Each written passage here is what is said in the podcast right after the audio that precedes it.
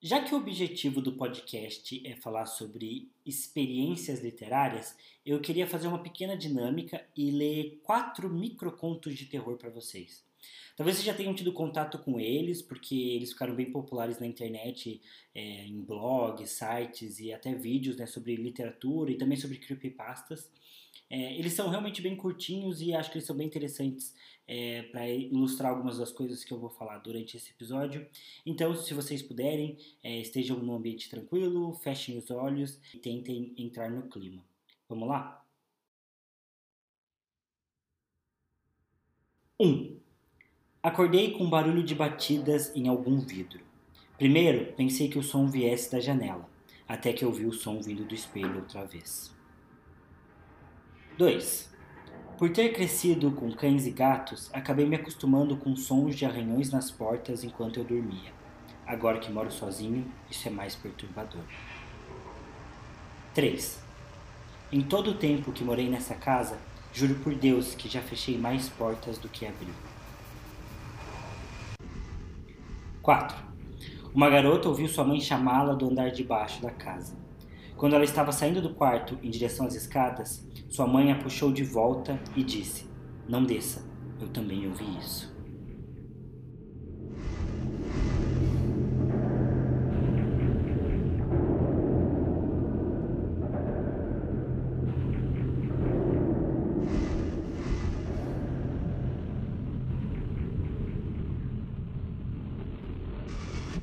Por mais que essas histórias sejam classificadas como microcontos de terror, o que eu mais gosto nelas é essa sensação de mistério e dúvida que elas trazem. Isso é bem comum nas histórias de creepypasta, ou pelo menos nas boas histórias de creepypasta, e eu acho que é justamente essa falta de detalhes, essa falta proposital de contexto que faz com que sejam narrativas tão marcantes, que causem impacto e um desconforto tão grande no, no ouvinte ou no leitor. E para mim, o que mais vale nesses microcontos é justamente a criação dessa atmosfera, dessa climática de mistério e dúvida é, que fazem essas histórias sejam tão impactantes, mesmo que elas sejam bem curtinhas. É claro que a diferença entre uma história de mistério e de terror é bastante subjetiva e bastante pessoal, principalmente porque mistério não é um gênero literário em si, não é um gênero ficcional de verdade. É, mas para mim ela é uma temática que tem tanta força que quando ela está dentro de uma história, quando ela faz parte da proposta de uma narrativa, ela muda toda a estrutura e por isso valeria como um gênero por si só. E até mais do que isso, acho que posso dizer com certa tranquilidade que mistério deve ser o meu gênero favorito de todos. Mas o problema é que, como ele não é classificado em pé de igualdade com é, romance, com fantasia, com terror, fica muito difícil encontrar nas histórias justamente o que é uma narrativa de mistério, o que é um livro de mistério. Porque para mim o mistério tem a ver com a proposta, tem a ver com uma intenção do autor, do, do criador, do diretor, ou com a forma com que ele aborda os detalhes. E por ser meu gênero favorito, é sobre isso que a gente vai falar hoje. Vamos discutir o que é e o que não é mistério, quais são as obras que têm justamente essa abordagem e também qual a minha experiência literária com livros desse tipo. E se você se interessou até aqui, continua comigo que eu tenho certeza que você vai gostar.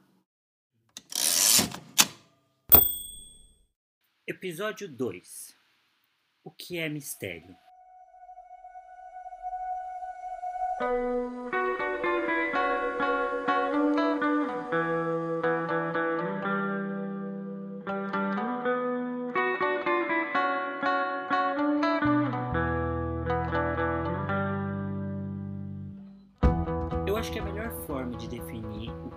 Mistério, pelo menos dentro dessa regra de algo que está como proposta principal de uma narrativa, é pensar o que não é mistério no primeiro momento. Isso porque a gente tem uma série de obras que supostamente tratam de mistério e que muitas vezes utilizam do elemento do mistério, mas que não tem né, essa temática como principal dentro da, da estrutura, dentro da proposta da trama. E eu acho que identificando quais são essas obras e por que, que elas não têm o mistério como base principal, a gente consegue trilhar um caminho para pensar é, quais são as obras que de fato usam é o elemento do mistério para a criação do clima, para a criação da ambientação, da atmosfera e como um tipo de personagem, né? Um tipo de, de proposta central das histórias, né? E eu acho que dentro de todos os gêneros literários, né, que poderiam tratar do tema do mistério, a, os romances policiais são talvez os que a gente mais espera que tenham algum elemento de mistério, que tenham alguma proposta de trazer uma trama com, com alto teor de suspense. E, de certa forma, né, o suspense ele, ele propõe algo que, que tem uma climática muito parecida né, com, com a climática de uma história de mistério. Eu acredito que a maior diferença do mistério para o suspense seja justamente o fato de que o suspense ele tem um certo é, elemento de sobrevivência. Geralmente em histórias que têm forte essa questão do suspense, são histórias em que existe uma vida em jogo, existe um, uma certa necessidade dos personagens saírem de uma situação para poderem sobreviver é muito comum, né, em, em, filmes de thriller, né, que seria o nosso suspense em inglês, né, são filmes que às vezes são muito movimentados, né, que tem uma dinâmica muito forte de luta e, e, e de sobrevivência e cenas de perseguição. É, são histórias que têm é, muitas vezes é, uma luta contra um assassino em potencial ou algum monstro ou algum vilão específico é, e esses personagens precisam lutar contra ele, precisam forçar uma situação para sobreviverem ou precisam prender esse assassino antes que algo aconteça. Acho que um exemplo bom que está bem no meio termo, que tem uma história com alguma proposta é, que tem um mistério como base central, mas que ainda assim usa bastante do elemento do suspense, dessa ideia de perseguição e, e uma constante aventura pela sobrevivência dos protagonistas, é o Código da Vinci, que é uma história que os protagonistas precisam solucionar. É uma série de enigmas históricos e isso exige deles né, uma busca e uma jornada é, cujo objetivo central é desvendar esse caso, é desvendar um assassinato e, e uma, uma história de sociedade secreta que existe há milhares de anos, só que ao mesmo tempo é, também é uma história de perseguição, né? Então o Robert Langdon, né, e, e a outra protagonista estão constantemente sendo perseguidos pelos grupos de antagonistas, é, e, e, são diversos antagonistas diferentes que perseguem eles por razões diferentes, e é um filme que tem uma série de cenas de confronto, né? Um filme e um livro que tem uma série de cenas de confronto e, e, e de fuga, é, e isso é um elemento bem importante pro, pro Dan Brown, é, e é uma coisa que torna as histórias dele muito boas, inclusive.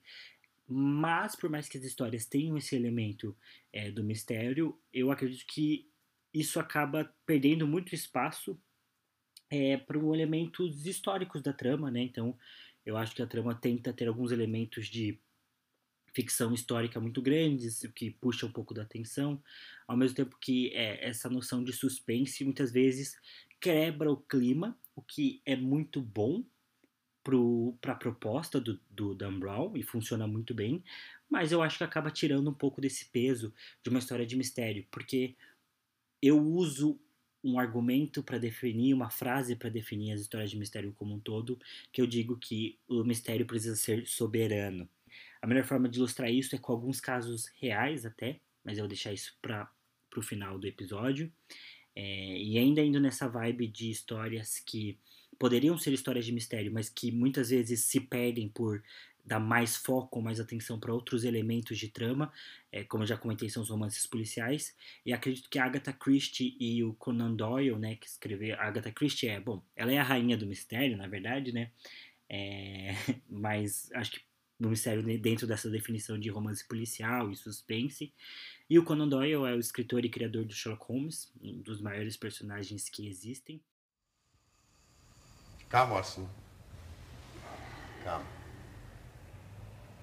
The game is afoot. É, porém, eu acho que as histórias deles têm alguns elementos que roubam bastante a atenção da ideia de mistério, dessa criação de clima.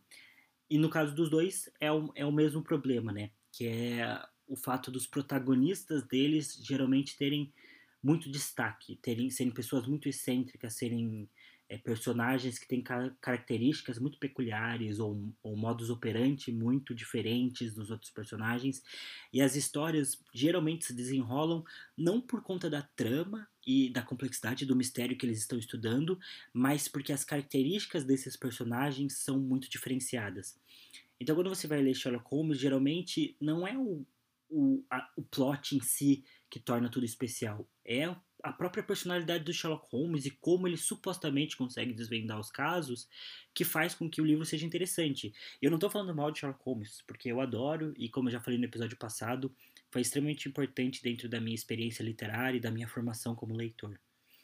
O ponto todo é que as histórias do Sherlock Holmes muitas vezes não mostram como ele solucionou o caso, ou não dão nenhuma chance para o leitor é, descobrir alguma coisa, porque o Conan Doyle não mostra as pistas para o leitor. Muitos casos do Sherlock Holmes, muitos dos contos né, do Conan Doyle, se desenrolam de uma forma que o Sherlock Holmes está na casa dele, na 201B Baker Street. Alguma pessoa chega com um caso para ele, é, ele ouve o caso da pessoa e talvez esse seja o um momento de maior criação de clima né, da história. Muitas vezes o Sherlock Holmes e o Watson vão até o local, fazem uma rápida visita, conversam com algumas pessoas e aparentemente, sempre depois dessas conversas, o, o Holmes já, já desvendou o caso, já solucionou tudo e vai para o grande finale.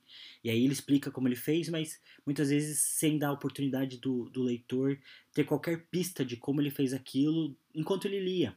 Muito também disso vem do, do fato do leitor ver tudo pelos olhos do Watson, que na história, né, dentro da sua própria narrativa, se coloca sempre como uma figura inferior ao Holmes e que não tem a mesma capacidade dele de perceber as coisas.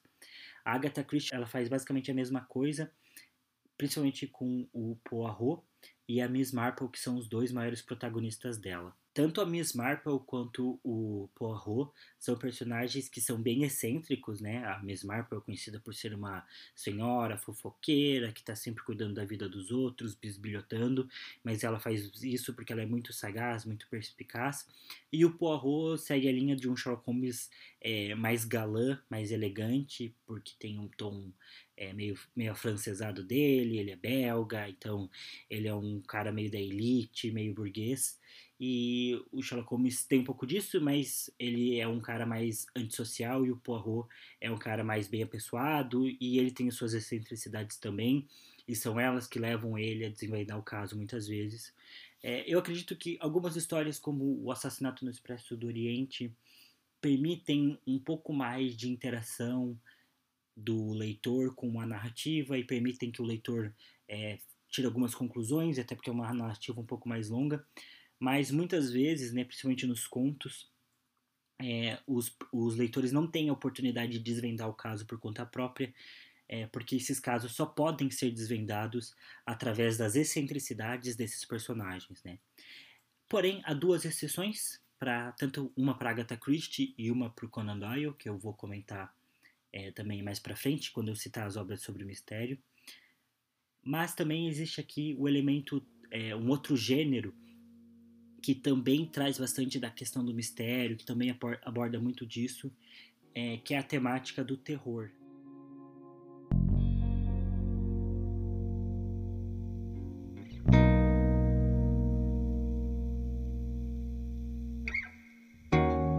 As histórias de terror também tem bastante da criação de clima e de criar uma ambientação. É, você tem é, autores que são clássicos e consagrados, inclusive alguns dos livros levam a temática do mistério no título, como o Edgar Allan Poe e o Lovecraft.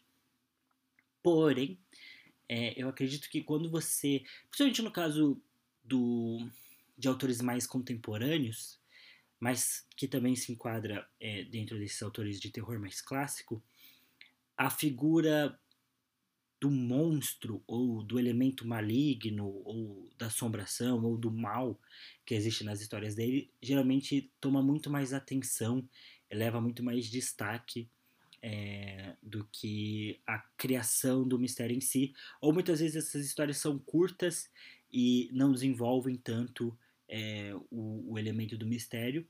É claro que você tem bons exemplos, como a queda da casa de Usher, né? Que é do Edgar Allan Poe e do início do poema até o final existe uma criação ali de clima muito grande é, e, e, a história vai se desenvolvendo. Eu acredito que a, o estilo literário do, do Alan Poe dificulte um pouco para mim, como leitor é, contemporâneo, é, entrar no clima. Eu, eu acho que existe uma dificuldade, é uma barreira da linguagem, mas isso é uma dificuldade minha, né? Não do Edgar Allan Poe. Agora eu estava num beco sem saída. Estava ali, a cavalo, atravessando sozinho uma região isolada e triste. Trouxera comigo a disposição de passar uma temporada com Roderick Usher, que tinha sido um dos meus alegres companheiros de infância. Mas já fazia muito tempo que não nos víamos. Para ser franco, nem me lembrava muito dele. Por isso mesmo, espantava-me a pressa com que eu atendera seu pedido para que o visitasse. Sua carta inteira era um apelo. E o Lovecraft, eu não gosto tanto das histórias dele. Acho que é, as histórias dele são bem focadas é, principalmente nesse terror cósmico que ele cria, né?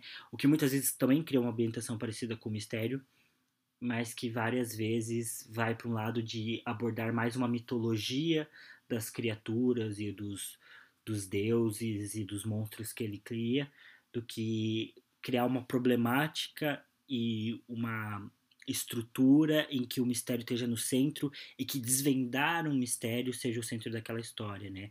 Então, os personagens muitas vezes sofrem é, de problemas e estão enlouquecendo por razões que eles não conseguem compreender e, a, e aquilo cria um certo desequilíbrio na vida deles, eles buscam encontrar respostas para aquilo, mas no final das contas a solução é dada e, e ela é extremamente desenvolvida, né? E quando eu falo que um dos elementos principais de uma história de mistério é que o mistério seja soberano, é pelo fato de que quando nós damos respostas para o mistério, ele acaba. Eu acredito que histórias de mistério ou histórias em que você aguarde pela resolução até o final, né, então até os romances policiais, são as mais difíceis de reler, porque uma vez que você já sabe o final da história, ela perde muito da graça, né? Diferente de histórias é, de aventura que, é, como Harry Potter, por exemplo, e as Relíquias da Morte, é, ou, enfim, livros que têm outras temáticas, como Tolkien e o George Martin, é, são livros que toda vez que você lê, às vezes você percebe um detalhe a mais, ou você tem uma experiência diferente, porque por mais que tenha vários plots e viradas durante a trama, né, você não está lendo para chegar numa resolução final simplesmente, né? Você está lendo para pro todo, né, para saber tudo o que acontece. E histórias de mistério, histórias de investigação é, tendem a guardar né, as sete chaves do que tem mais precioso para entregar no final. E acho que quando você tem uma história como do Lovecraft, do Edgar Allan Poe, que muitas vezes você é, tem como ponto principal da obra trabalhar e desenvolver aquela resolução e não o mistério que antecede a resolução, você acaba também tirando um pouco do foco do mistério, que é um elemento que precisa ser mantido muitas vezes além do final da obra, e você desenvolve, você é, tira espaço desse mistério para desenvolver é, uma certa mitologia dos seus personagens. Isso também acontece em histórias de terror mais contemporâneas, né? Então, é, acho que visualizar os filmes de terror que nós temos hoje, mesmo nessa onda né, de novo terror, você tem esses filmes é, do James Wan, por exemplo, A Freira, A Invocação do Mal. São filmes que eles criam atmosferas, eles dão medo, eles dão sustos, mas boa parte dos filmes envolve criar uma mitologia daqueles personagens, né? Então, muitas vezes, desde o início do filme, você já conhece os antagonistas, você já conhece é, que aquele mal é causado por uma assombração específica ou por uma força maligna específica, e a história não tem a, a intenção de fazer os protagonistas desvendarem da onde que veio aquela força e quem que ela é. Muitas vezes isso já é dado no início ou na metade do filme e a história se passa muito mais de criar uma mitologia e vencer aquela força maligna e sobreviver, do mesmo jeito que as histórias de suspense fazem com monstros e assassinos, do que você é, chegar a uma resolução final, juntar as pistas e chegar numa resposta. Você tem escritores e alguns autores que trabalham isso de uma maneira diferente também. O Stephen King cria muitas vezes e acho que a principal obra dele que para mim faz isso é It, mas o Iluminado também tem muito disso, em que durante boa parte da história você não entende o que está acontecendo. É claro que em It você tem Pennywise, que já é, é já é já aparece né, desde o início da história, né, desde os primeiros capítulos, mas boa parte da trama envolve uma investigação e como a história tem um salto é, cronológico e, e, se passa em duas partes, né, quando os protagonistas são crianças e quando eles crescem, a conexão entre essas, esses dois tempos, né, esses dois períodos da história, também gera uma busca por respostas, né? Então, é, por mais que você tenha também um, um, personagem, um vilão, um monstro, uma entidade que precisa ser é, explorada de uma maneira mitológica pela história. Você tem confrontos finais, né, até dois confrontos dos protagonistas com esses personagens. Você tem momentos de tensão e de suspense em que os protagonistas precisam lutar para sobreviver.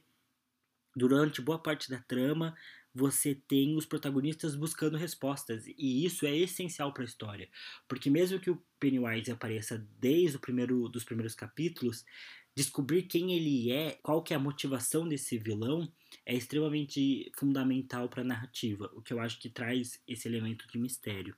Em O Iluminado acontece uma coisa muito parecida, talvez é, por ser até uma obra menor, né, em questão de volume mesmo, né, do livro, é um livro menor, você tem é, durante a história um protagonista que vê coisas absurdas acontecendo diante dele e que vai, parece que enlouquecendo cada vez mais, mas ao mesmo tempo a história nunca se propõe a explicar totalmente aquilo que aconteceu, ou quando explica, ainda deixa aberto algumas brechas, é, porque ah, durante todo o enredo e durante toda a narrativa é o objetivo do autor que os próprios leitores, ou no, durante o filme, os espectadores, estejam buscando respostas por eles mesmos, estejam tentando juntar as pistas. Então, essas pistas, essas respostas não são simplesmente dadas né, para os leitores ou para os telespectadores. A gente precisa buscar e o final dessas obras é, não dá uma solução extremamente conclusiva, né? deixa algumas pontas abertas e não são é, defeitos da obra, são é, elementos colocados lá de forma proposital, justamente para que essa sensação de mistério, essa sensação de que nós não entendemos tudo o que aconteceu, continue e persista na obra.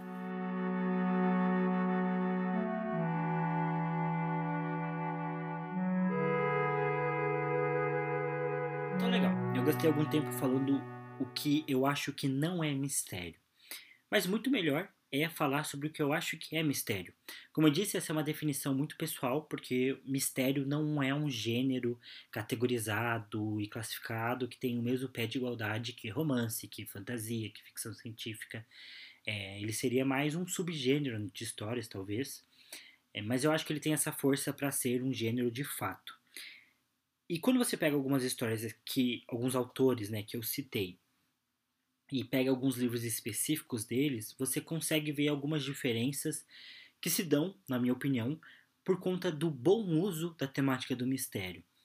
Então, como eu citei, né, o Agatha Christie e o Conan Doyle, é, você tem dois livros deles, né, um de, um de cada autor, que eu acho que exploram muito mais esse elemento do mistério e que são obras quase que perfeitas é, da temática do mistério.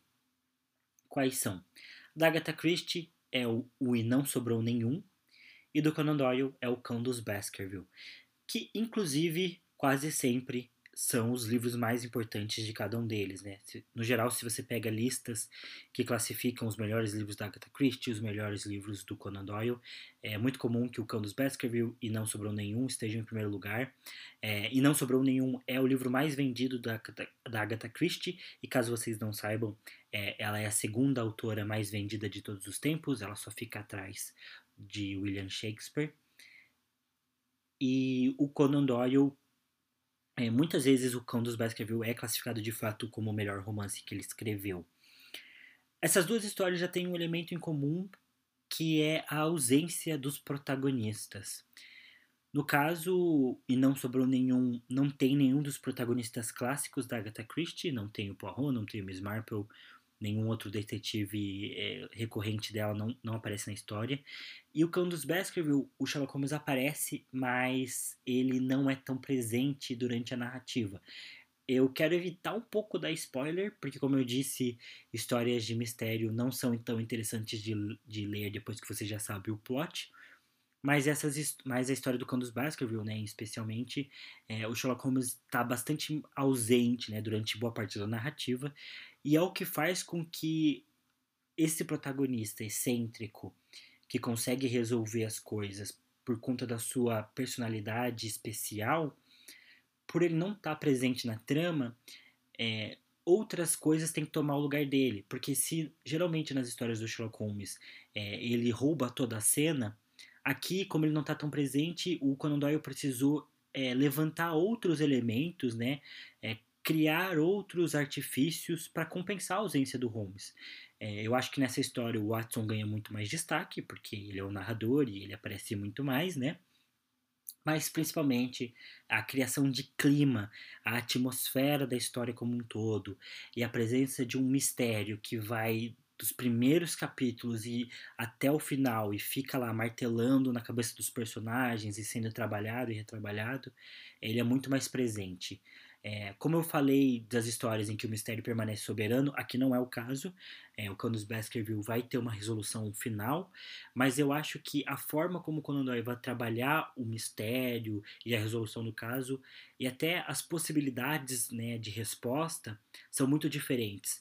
É, essa é uma história em que os o Watson né, busca pistas e ele vai apresentando essas pistas para os leitores que vão poder é, ter a oportunidade de tentar juntar as peças junto com eles.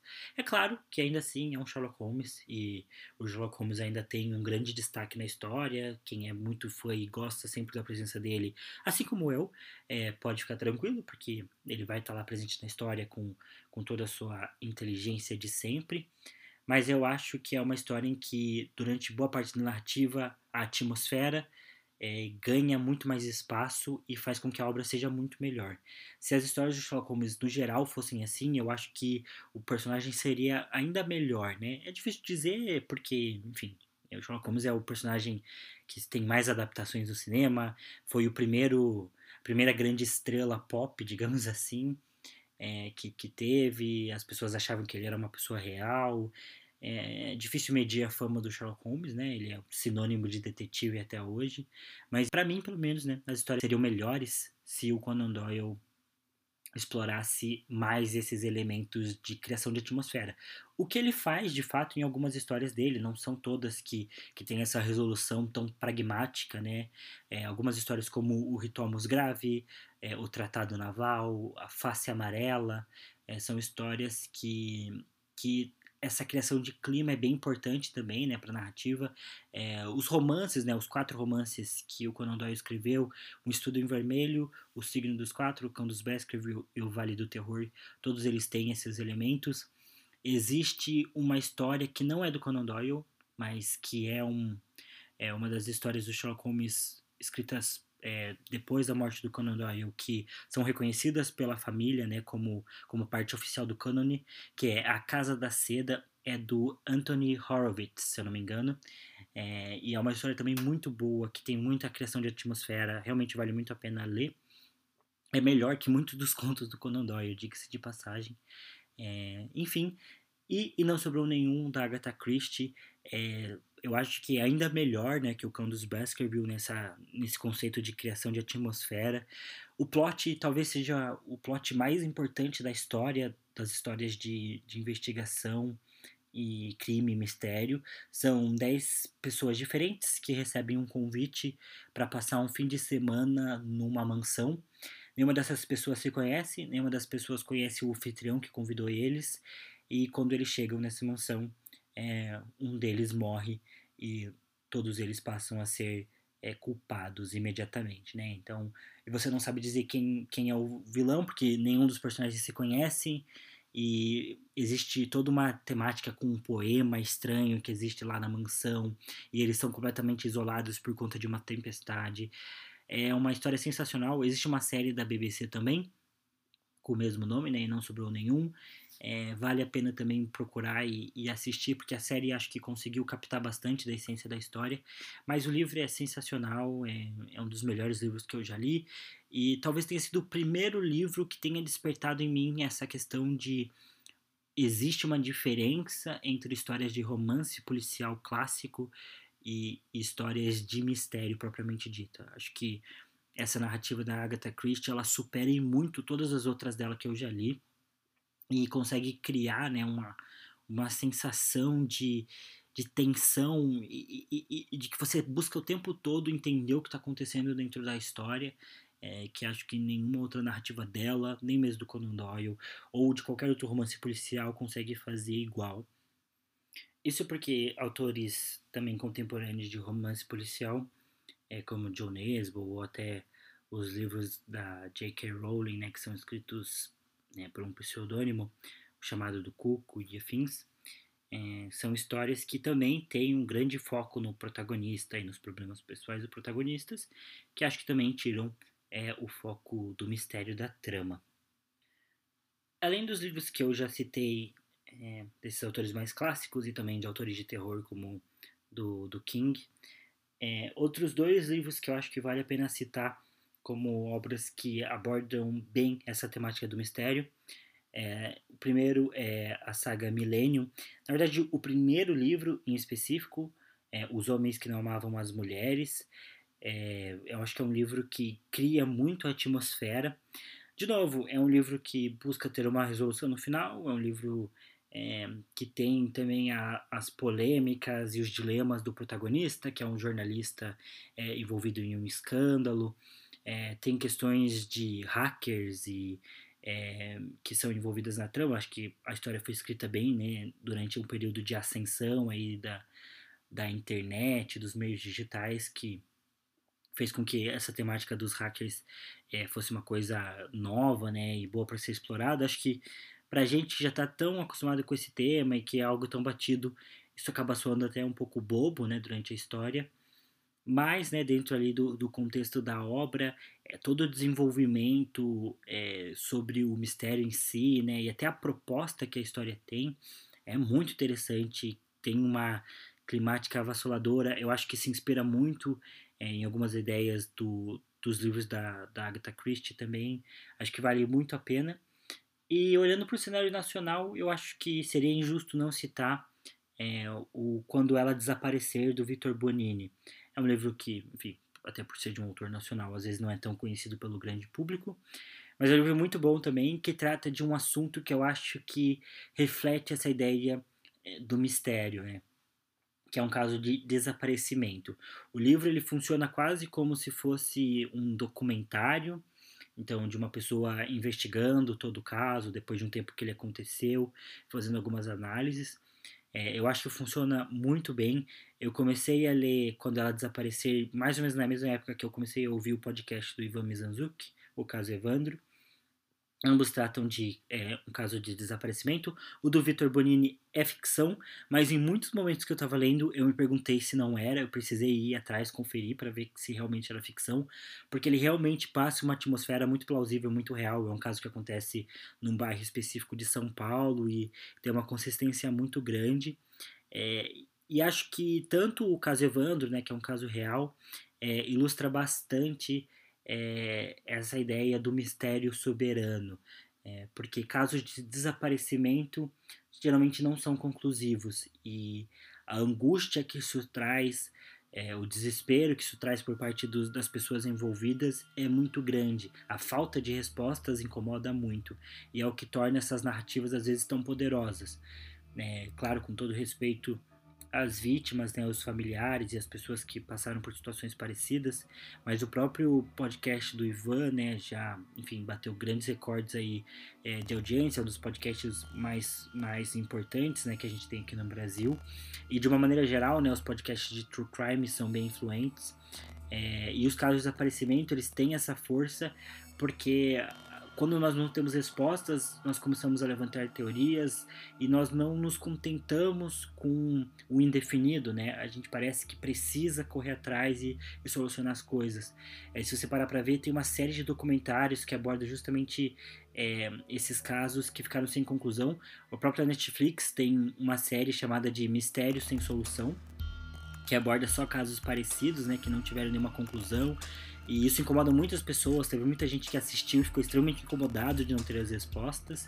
É, ao mesmo tempo que tem casos como o Starcase, é, o caso da Madeleine McCann talvez seja mais emblemático, mas o próprio caso é, Evandro, o caso aqui no Paraná também do Guilherme Tiburtius, casos que não tiveram uma conclusão, é, eles causam muito incômodo é, tanto nas pessoas que estão diretamente envolvidas, mas quanto nas pessoas que de alguma forma tiveram contato com a história e ficam marcadas pela, pela, pela falta de, de, com, né, de coerência de como as coisas acontecem. Né? Se você pega o caso da Madeleine McCann, você lê as narrativas e você começa a ver falhas de investigação, você começa a ver é, falhas nos depoimentos e nos discursos, e isso dá muita brecha para que se levantem teorias, ao mesmo tempo em que faz com que as pessoas continuem buscando por respostas, né? É, o que, que, aconteceu com ela, né? Se, será que a Madeleine McCann é, foi assassinada? É, será que os pais tiveram algo a ver? Enfim, são inúmeras teorias aí que, que rondam, principalmente com o advento da internet, né? e que fazem com que essas histórias sejam é, tão, tão marcantes e que tenham narrativas é, tão poderosas. No epígrafe é, do Victor Bonini tem uma citação que eu acho que resume bastante esse conceito, que é a seguinte. A frase é do Davis Lehane. O silêncio dos mortos diz adeus. O silêncio dos desaparecidos diz encontrem-me.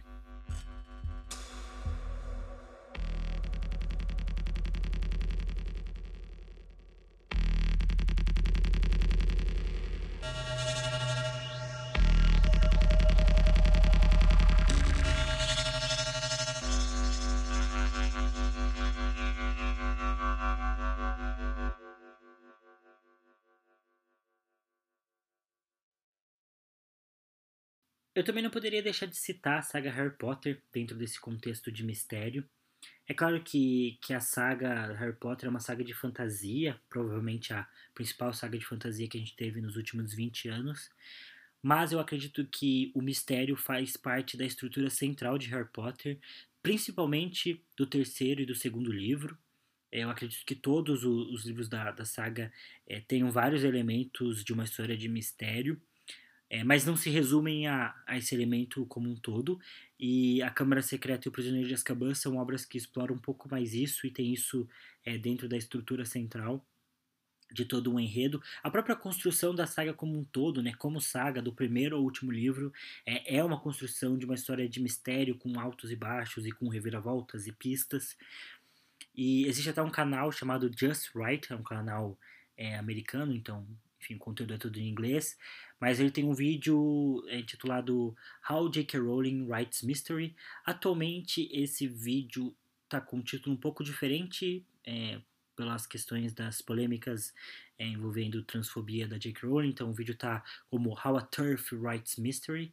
É, turf seria é, um, termo utilizado né, para feministas radicais que não, não veem é, mulheres trans como mulheres de fato, então ele é, utilizou o título do vídeo ali para se posicionar politicamente em relação às atitudes da J.K. Rowling, é, mas o vídeo ainda está no ar, né, então ainda é possível assistir, o conteúdo ainda é o mesmo, é, e, enfim, em quesitos é, literários, né, as técnicas que a J.K. Rowling usa para compor uma história de mistério são realmente bastante diferenciadas e inusitadas, né, se você parar para pensar, né, que Harry Potter é uma história de criança.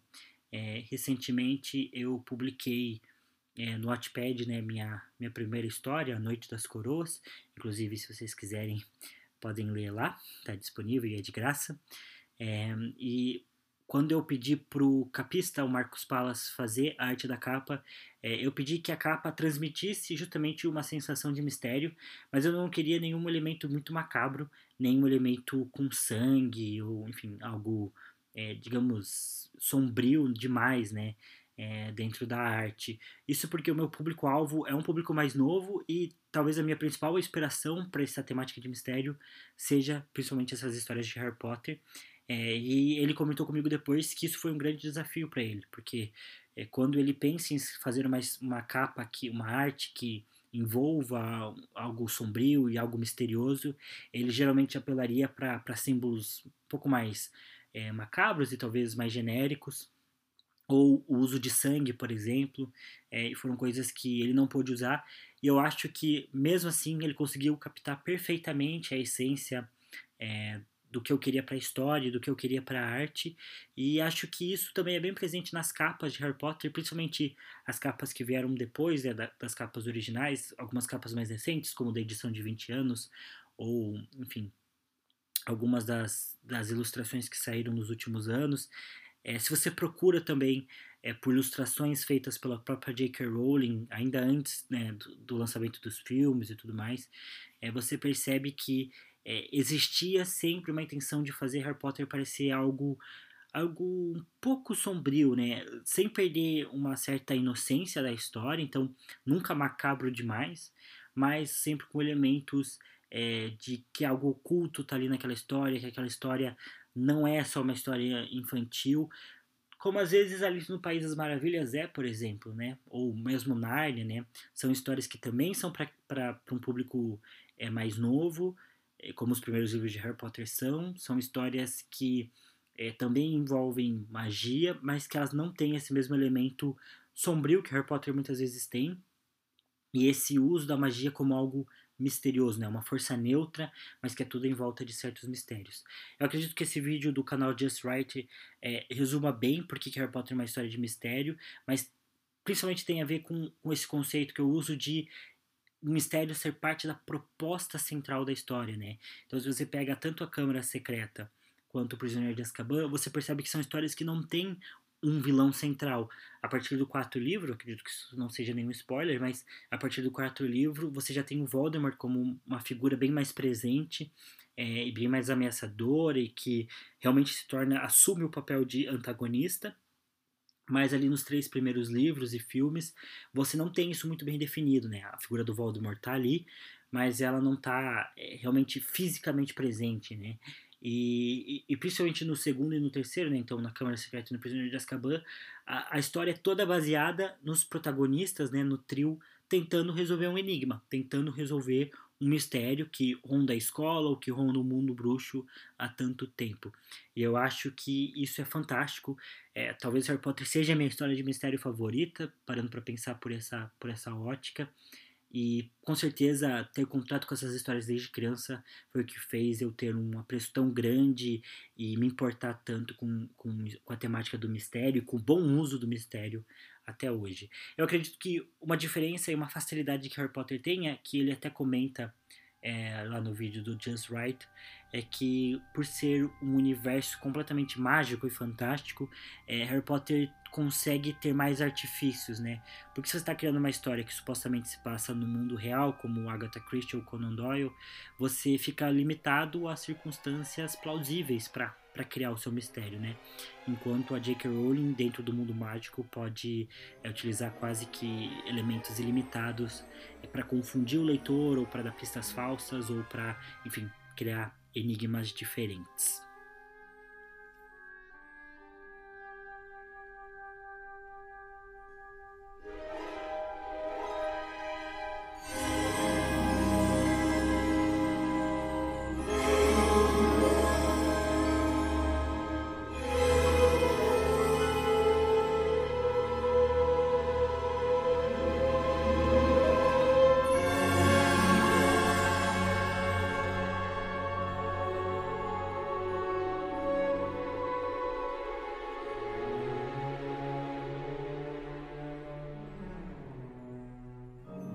Por fim, eu só queria recomendar algumas obras que eu considero que são realmente de mistério.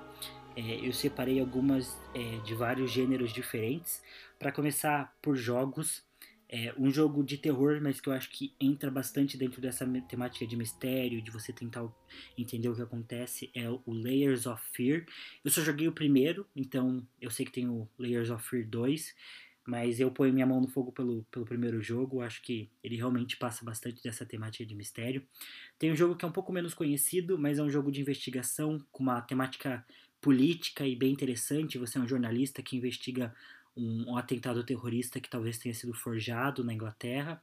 O nome do jogo é The Occupation, é um jogo é, um pouco mais pausado e que depende bastante de raciocínio e tudo mais, mas é um jogo que tem uma, uma atmosfera, uma ambientação também muito boa e ele também é todo pautado é, nessa, nesse conceito de investigação. De filmes, eu recomendo bastante Donnie Darko, é, por mais que também não seja uma obra classificada como uma história de mistério na maior parte das vezes, é, a atmosfera é 100% presente e essa lógica de um mistério soberano que permanece até o final da obra é muito forte, né? Donnie Darko é conhecido por ser uma história é, que deixa todo mundo confuso no final e eu acho que isso se dá muito pelo, pelo contexto de, de, de propor um, uma certa, um certo quebra-cabeça que não é resolvido no final da trama, né? E que cabe ao espectador é, resolver isso a partir do que ele assistiu. Então, para mim, é uma história de mistério que, que cujo mistério está bem ali nos detalhes, né? E, e, a gente, como telespectador, que tem que juntar as peças e resolver. Outra história que tem uma resolução um pouco mais é, comum no final, mas que ainda assim surpreende bastante, é A Ilha do Medo, o filme com o Leonardo DiCaprio. É um, um, filme muito bom do Martin Scorsese, eu gosto bastante. Eu acho que algumas das coisas que ele propõe acabaram já caindo num certo senso comum, talvez não surpreenda a todos, mas eu também acho que é uma obra que, que tem vários plots e que também se baseia é, em entender o que está acontecendo naquele contexto e, e, propor uma resolução final. Por fim, né, por séries, é, eu acho que A Maldição da Residência dos Rio é, é uma história que, diferente do livro da Shirley Jackson, acho que consegue criar uma atmosfera ainda mais forte. A frase inicial da obra é já é extremamente poderosa e já passa, é, já resume bem tudo que você vai encontrar né, na série. E ela tem bastante de uma climática de que até o último episódio você não você fica tentando juntar todas as peças e entender o que aconteceu com cada um dos protagonistas, qual que é o passado deles, o que está acontecendo com eles hoje. É, é, maravilhosa também. Acabou de lançar a segunda temporada, né? Maldição da Mansão Bly. É, eu ainda não assisti, estou ansioso para ver se mantém a mesma qualidade da primeira temporada, mas acredito que vale bastante a pena conferir. E por fim, se você gosta é, de algo um pouco mais underground, é, existe todo o cenário das creepypastas, né? São basicamente histórias de terror criadas na internet. E o diferencial dessas histórias é que eu acho que elas têm uma proposta de mistério bem grande, porque são histórias que, na essência, é, a ideia delas é que elas pareçam reais de fato, né? Então, por mais que elas tenham algumas propostas bem malucas, a ideia dessas histórias é que elas não possam ser confirmadas nem negadas, né?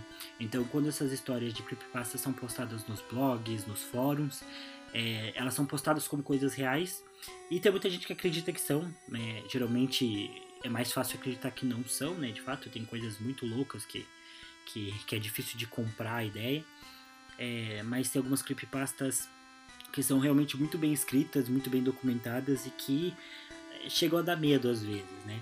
É, em especial, eu recomendo uma que, enfim, acho que não passa factualidade nenhuma, né? É, é claro que é só uma história de ficção, porém ela foi lançada como creepypasta, é, que é o jogo da esquerda e da direita. É, se você procurar, tem uma versão no Spotify, se eu não me engano, é, feita pelo canal Dossiê do Felipe. É, ele fez uma narração, né? São cinco ou seis episódios, talvez um pouquinho mais do que isso, agora não tenho certeza mas é muito bom também. É uma história um pouco mais bem escrita do que as creepypastas geralmente são. É, a narração dele, toda a produção que ele fez é, também ficou muito boa, digna de audiolivro. É, e para quem tem curiosidade, acho que vale a pena escutar também.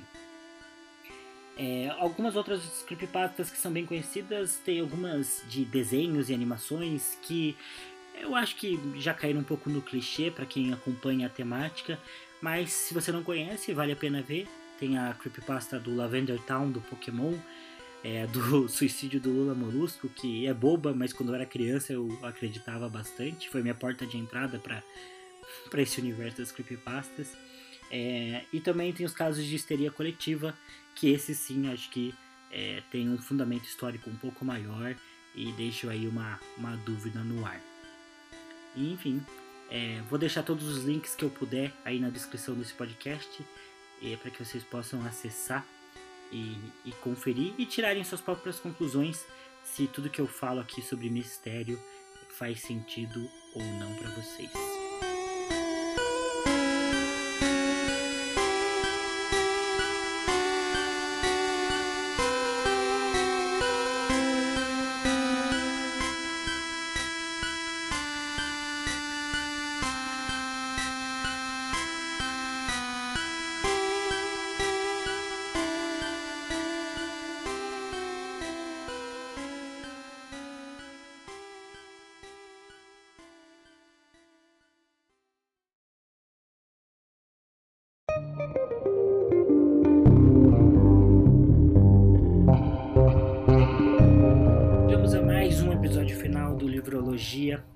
Você tenha gostado. Muito obrigado por ouvir até aqui.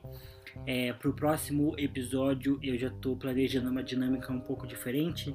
Eu quero começar a trazer algumas pessoas aqui, é, inicialmente pessoas que são é, próximas e que eu é, tenho fácil acesso a elas, né, para a gente poder conversar sobre literatura e, e para que elas possam dividir a experiência literária delas comigo.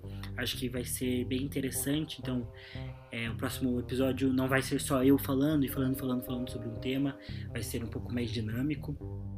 É, eu também quero agradecer mais uma vez é, ao André Matti, que compôs algumas das trilhas presentes nesse episódio, e também a minha irmã, a Tiffany Magaldi, que fez essa maravilhosa arte de capa.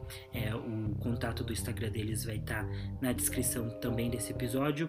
É, se você quiser me mandar um e-mail, é, o e-mail do, do, do, podcast é podcastlivrologia.gmail.com.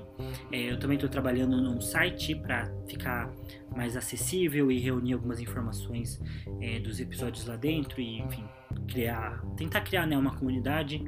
O meu Instagram também está sempre é, com conteúdo atualizado, eu posto bastante coisa lá. Algumas das temáticas que eu quero discutir aqui, eu faço um resuminho lá é, em alguns posts. Eu também posto curiosidades sobre literatura, sobre filmes e ficção no geral, frases famosas também para você se inspirar e compartilhar e faço algumas resenhas de livro é, através de lá.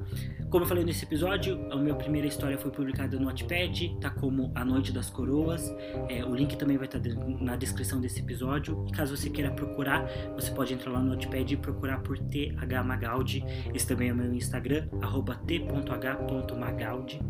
É, espero que vocês tenham gostado desse episódio.